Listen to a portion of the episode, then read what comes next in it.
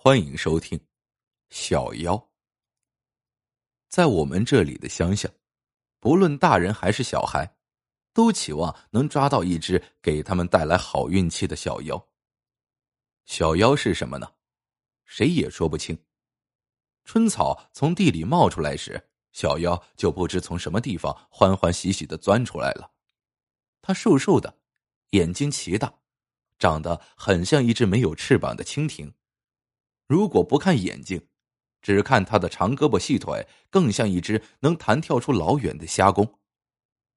小妖比变色龙还善于变换色彩，它要是在草丛里休息，颜色就是青绿的；它要是在土地上爬行，那颜色就是土黄的；它要是躺在屋顶的蓝瓦片上，那它的小身子就是瓦蓝色的。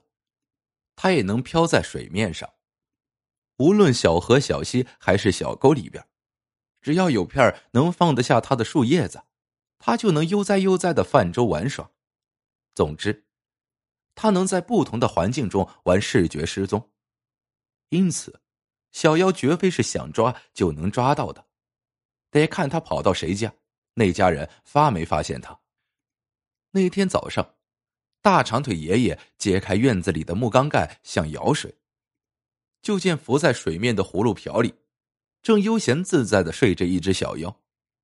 大长腿爷爷的眼睛瞪的是比牛眼还要大，伸手就要去捉葫芦瓢里的小妖。小妖一下子弹跳出水缸，大长腿爷爷甩开长腿奔了几步，就像逮蚂蚱逮蛐蛐那般，把小妖捂在了手掌之下。哈哈哈，你什么时候住在我家了？看来。我还有发财的机会啊！大长腿爷爷脸上笑开了花，小心翼翼的擒着小妖，在阳光下左看右看。这小东西恐怕真是要给我带来好运了。只要你放了我，要什么我都答应。小妖细声细气的说，在大长腿爷爷两根粗糙的手指里。小妖吓得半闭上眼睛，身子一会儿白一会儿绿，紧张的不知道变什么颜色才好。在没有捉到你之前，我就想好了，我要你给我送来两担钱。大长腿爷爷张口就说，大概他把小妖当聚宝盆或者是摇钱树了。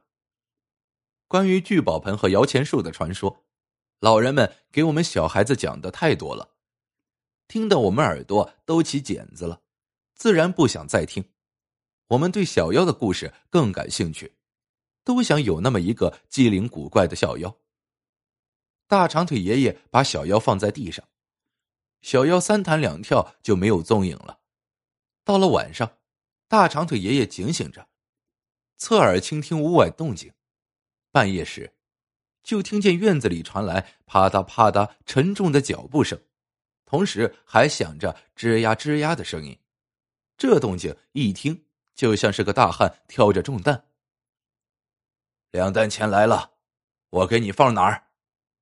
屋外响起了一个大汉的声音。大长腿爷爷又喜又怕，不敢出去接钱。放门口吧。就听门口传来放下重担的砸地声。那大汉瓮声瓮气的说：“两担钱。”放门口了，我走了。听脚步声出了院子，大长腿爷爷才开屋门去看两担钱。找来找去，只见在门口的一小块青石墩上，一条小细竹篾的两端，用线吊系着两枚小铜钱。大长腿爷爷因为这样的两担钱，成了我们那里的笑话。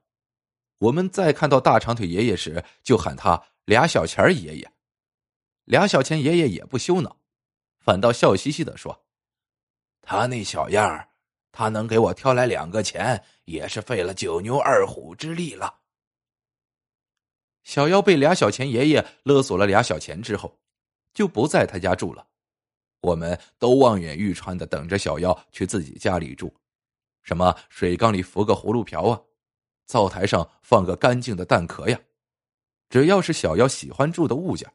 我们都特意的布置出来，甚至在街门或者屋门下面，给他挖通一条小道，期望他不受阻的进到我们家来。村庄里的细腰婶惜言如金。秋天时，细腰婶无意发现小妖住在自家皂角树的空皂角壳里，晃晃悠悠的像住在摇篮里。细腰婶装作什么也没有看见，平常该干什么就干什么，连丈夫和孩子也没有告诉。一天晚上，细腰婶从皂角树下走过时，住在皂角壳里的小妖跟细腰婶说：“东南地里的瓜地里，有三只猪在啃你家的甜瓜。”细腰婶急忙赶到瓜田里，真的有三只猪从村里跑了出来。在祸害他家的瓜地，细腰婶赶来的及时，地里的甜瓜才没有受到什么损失。又有一天，细腰婶看见小妖爬下皂角树，背着空皂角壳，好像在另觅地方安置新家。细腰婶依旧装作没看见的样子，正要走过去，小妖说：“后天会有许多鸡蛋大的冰雹从天上落下来。”你最好在你家的屋顶上铺上木毡和结草。你们家将有两只鸡被冰雹砸死，我也要搬家了。皂角壳可挡不住冰雹。细腰婶当即就和丈夫在屋顶上铺下木板和结草，并且告诉村民防冰雹。村民都不信，说好好的天气怎么会有冰雹？